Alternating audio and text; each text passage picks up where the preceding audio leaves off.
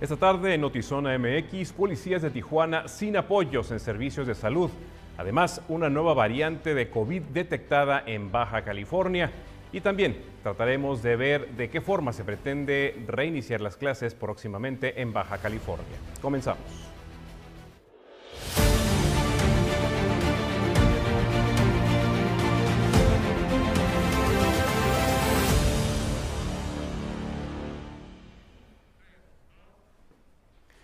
Muy buenas tardes. Les saluda Pablo Barragán. Comenzando con la información. En medio de una contingencia sanitaria y ante lo que podría ser una crisis en materia de seguridad, los policías de Tijuana denuncian falta de apoyos en servicios de la salud. Anelia Ramírez nos tiene todos los detalles.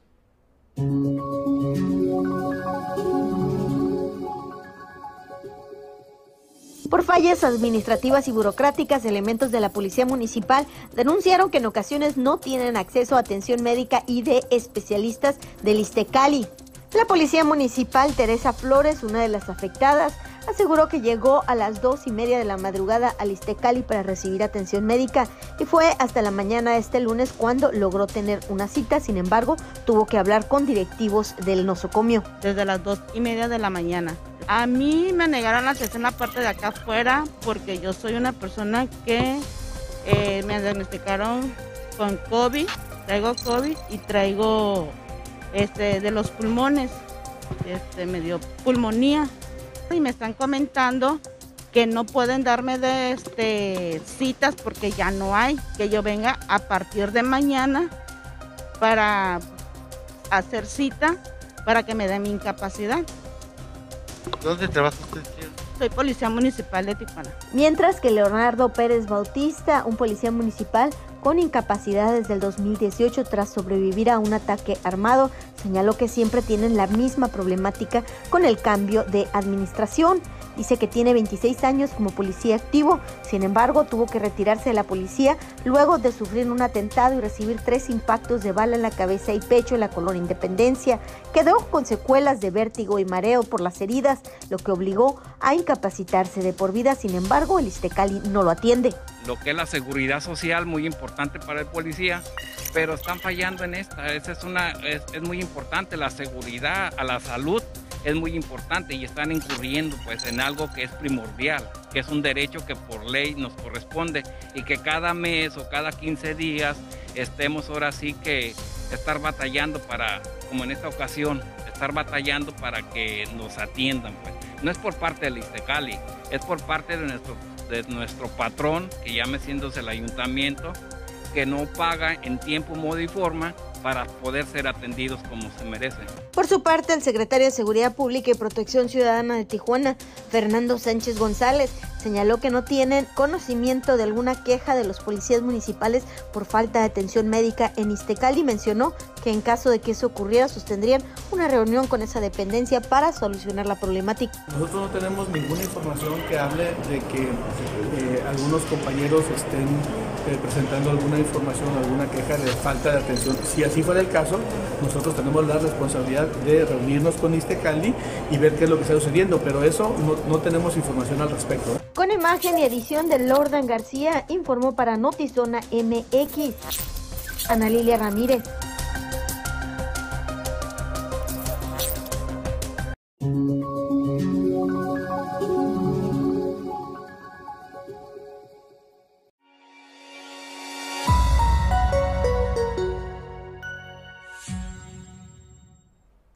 Hace unas semanas tuve la oportunidad de platicar en Zona Contexto, un programa que, como usted sabe, forma parte también de nuestra plataforma Zona MX, con Marilena Morera, quien es activista en temas de seguridad pública. Y ella nos exponía que es imposible pretender que nuestros policías tengan un excelente desempeño cuando no están recibiendo ni siquiera las remuneraciones básicas, lo que por ley les corresponde, como acabamos de ver en, este, en esta información que acabamos de escuchar. Eh, ni siquiera acceso adecuado a servicios de salud y en medio de una contingencia sanitaria. Es un llamado urgente a nuestras autoridades para que tomen cartas en este asunto porque efectivamente estamos de acuerdo en que nuestros policías tendrán un mejor desempeño en la medida en que reciban los servicios que le corresponden y en materia de salud no se puede escatimar, mucho menos en quienes están a cargo de nuestra seguridad.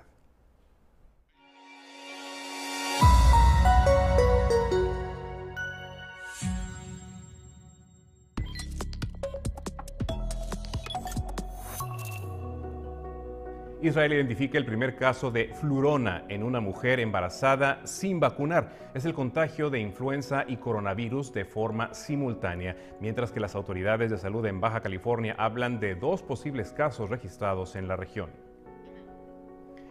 La, CDC en Estados Unidos actualiza el tiempo recomendado de aislamiento a pacientes asintomáticos de COVID de 10 a solo 5 días, utilizando en todo momento cubrebocas los 5 días subsecuentes. Un hombre de 59 años de edad murió por las heridas sufridas al caer de una altura de 25 a 50 metros en el centro del eh, en el Cerro del Centinela, en Mexicali. El rescate fue imposible con helicópteros, por lo que grupos de rescate lo hicieron a pie, pero no lo encontraron con vida. El presidente Andrés Manuel López Obrador señaló durante su conferencia matutina que daría asalto al programador, periodista y activista de Internet australiano fundador del sitio web Wikileaks, Julian Assange, dijo que no representa un riesgo para México y que sería una muestra de fraternidad y solidaridad, daría asilo.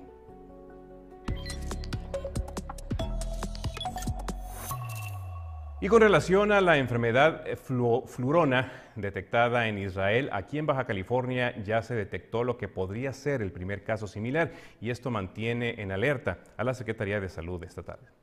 Thank you.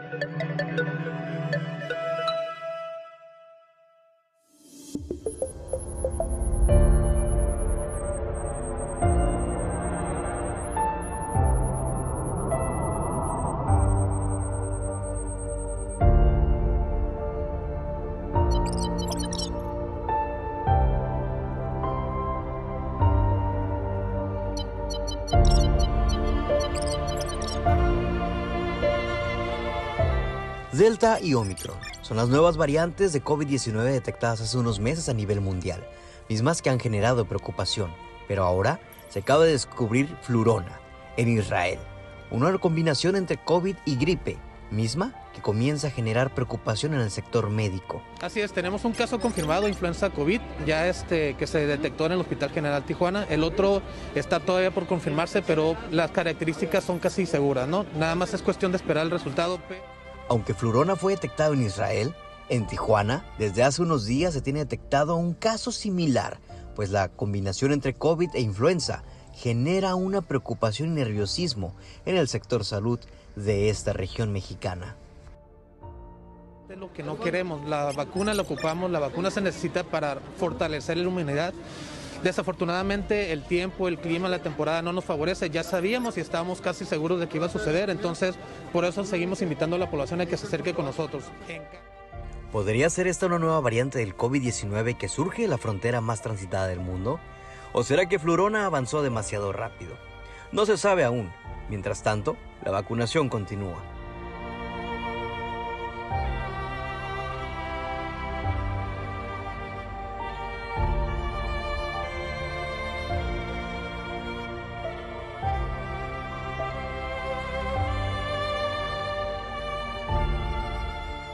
Entre la población causa un sorpresa, pero en otros ya no saben qué esperar con este virus. Sin embargo, todos tienen un objetivo, vacunarse. ¿Quién ha estado saliendo?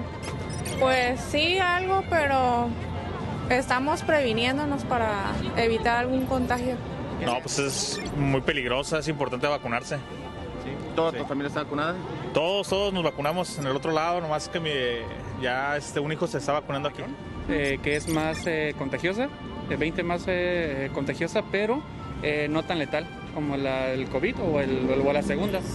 Se ha escuchado por medio de las redes sociales que andan otras nuevas variantes, pero pues ahora sí que pues, estamos así como entre, entre 2 y 3, ¿no? ¿Y a eso sí les tienes miedo? Pues... ¿Que te puedas enfermar más? Pues ahora sí que ya, ya que se puede esperar ahorita, ¿no?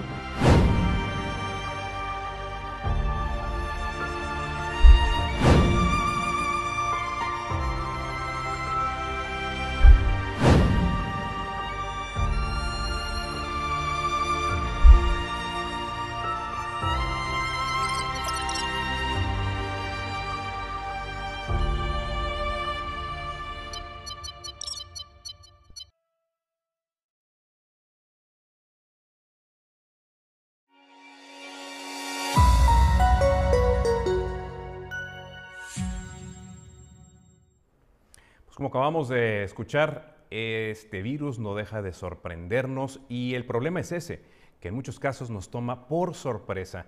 Están saliendo nuevas mutaciones, lo que se acaba de detectar en Baja California podría ser esta nueva mezcla entre el coronavirus y el, virus de la influenza. No lo sabemos a ciencia cierta, lo que sí sabemos es que los contagios están incrementando de una manera impresionante. Reportes que llegan del estado de California afirman que el número de contagios que se está dando en estos momentos es muy superior al invierno del año pasado, eh, o, más bien del, eh, sí, del 2019-2020, que había sido el pico más elevado en el número de contagios.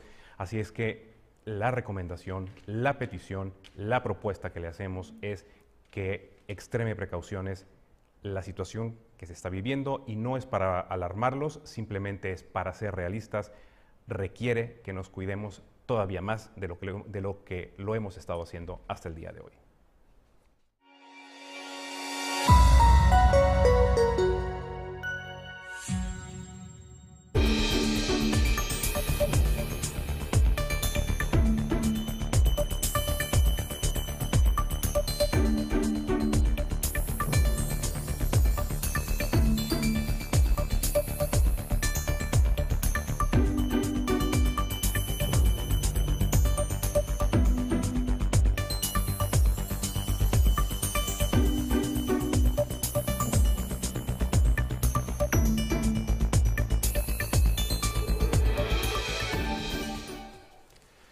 Precisamente, extremando precauciones, le damos la bienvenida a nuestro invitado del día de hoy, que es el señor Miguel Nuño, quien es el delegado del Sistema Educativo Estatal en Baja California. Bienvenido. Muchas gracias, Juan. A sus órdenes.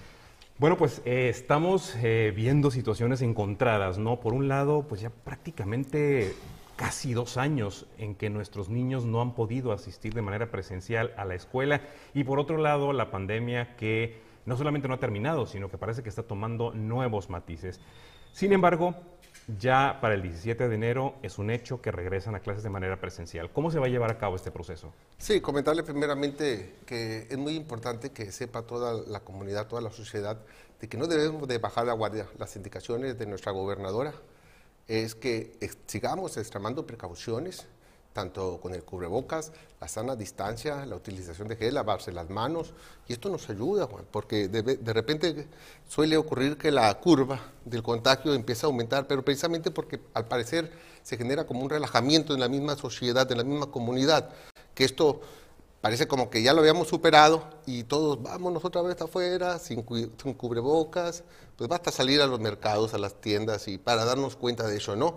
Pero aquí la invitación sigue siendo la misma. Extrememos precauciones, pues, porque estamos y seguimos en pandemia. Y en el caso de, del regreso a clases de manera presencial, ¿este proceso cómo lo, van a, cómo lo van a realizar? ¿Va a ser, porque hay muchos padres de familia que se oponen, eh, ¿lo van a hacer de cualquier manera? con o sin su aprobación, va a ser escalonado, ¿cómo se va a llevar a cabo? Comentarte y, y, para que les quede bien claro a toda la comunidad educativa, las indicaciones de nuestro secretario de Educación con el profesor maestro Arturo Solís Benavides ha sido muy puntual. Las clases no van a ser obligatorias, es decir, cualquier persona, cualquier padre de familia están, eh, está en su derecho de decidir si quiere o no mandar a sus niños a las escuelas. Y en ese sentido no hay ninguna situación de, que se sientan las personas este, pues, presionadas o algo, ¿no? Aquí lo importante es saber de que tanto el sistema educativo junto con la Secretaría de Salud se están garantizando los espacios propicios para que los niños puedan acudir a las clases presenciales. Y esto es a través de una sanitización que va a haber en todos los planteles del Estado. Aquí en Baja California, bueno, para ser puntuales, aquí en Tijuana son 585 planteles, espacios, infraestructura, pues muebles que van a ser sanitizados y de igual manera se les va a entregar tanto a los turnos matutinos y vespertinos, lo que es preescolar, primaria y secundaria, un kit, un kit que viene a atender desde que es el gel, desde que son las mascarillas, cubrebocas, también así como un galón de sanitizante y las famosas toallitas que también trae el compuesto pues para a, atacar en este caso el virus, ¿no? Ahora, en cuanto a la saturación en los salones de clases, ¿eso lo van a estar ustedes controlando o ya va a depender de la cantidad de estudiantes que los papás decidan mandar a, a tomar las clases? No, ahí cada, cada escuela tiene este, el espacio para organizarse. ¿En qué sentido? Bueno, recuerden que se está, se está tratando todo esto, todo esto que se está dando, se estaba a llevar a cabo, tiene que atenderse con pues con todos los filtros y con todas las normas que deben de atender y que nos dicta la misma Secretaría de Salud, y en este caso que tengamos un metro y medio a la redonda, donde el niño enfrente, atrás, a la derecha, a la izquierda, para que pueda atender pues lo que se le llama la sana distancia y también recordar que para que se dé esto, en los, eh, los espacios los van a trabajar los mismos maestros junto con los padres de familia, les van a indicar qué niños van a acudir un día a la escuela, qué otros niños van a acudir otro día. Recuerden que no todos los salones ni todas las escuelas tienen la misma cantidad de alumnos. Capaz que aquellas que tienen 15 alumnos, pues pueden incluso probablemente acudir todos al mismo día. Habrá aquellos que tengan 30, 35, que obviamente tienen que ser este, pues, seccionados, ¿no? Para que puedan atender las clases en su momento, ¿no? De forma ordenada y organizada. Insisto y reitero, siempre garantizando los espacios y cuidando los protocolos que nos marca la Secretaría de Salud. ¿Habría la posibilidad, tomando en cuenta la situación nueva que se está presentando en el mundo y específicamente ya aquí en Baja California, de lo que podría ser una nueva variante, de que esta decisión eh, de, volver a clases de manera presencial el 17 de enero se pudiera cambiar? Eh, el sistema educativo está trabajando de la mano y estrechamente con la Secretaría de Salud, porque ellos son las personas que trabajan el tema puntual acerca de cómo va la pandemia, que si hay más casos y cosas de ese tipo, ¿no? Pues tenemos diferentes, incluso ahorita pues nos encontramos en un color en el semáforo y el sistema educativo únicamente lo que está haciendo es cumpliendo con todos los requisitos para garantizar en este caso el regreso a clase segura. Reiterarles pues a toda la comunidad quien al último nos va a dar las indicaciones precisamente la Secretaría de Salud, porque ha sido muy puntual nuestra gobernadora, la maestra Marina del Pilar Ávila Olmeda, ha dicho que todos los espacios se tienen que, tienen que garantizar a cada uno de los niños que esté el espacio propicio y adecuado para que regresen a clases de forma normal. Entonces, al final de cuentas, lo que debe prevalecer es el sentido común también de los padres de familia. Es correcto. Y decirles aquí, eh, es voluntario la participación de los padres de familia. Es decir, si gustan llevarlo, se puede llevar. Si no, también no va a tener ninguna situación que tenga que ver con este, con las evaluaciones o las calificaciones, no. Eh, es voluntario la participación de los padres. Señor le agradecemos mucho que nos haya acompañado y que nos haya dado esta información muy oportuna en este momento. te agradezco y decirles a todos y a todas, de verdad, no bajemos la guardia. Estamos a tiempo y estamos, eh, si hacemos lo que nos indican las autoridades de salud, todo nos va a ir muy bien. Así lo esperamos. Muchísimas gracias y gracias también a ustedes por habernos acompañado. Los invitamos a que estén muy pendientes de nuestras redes sociales para que estén eh, muy al tanto de lo que está ocurriendo en nuestra región y en el mundo. Muchísimas gracias. Hasta la próxima.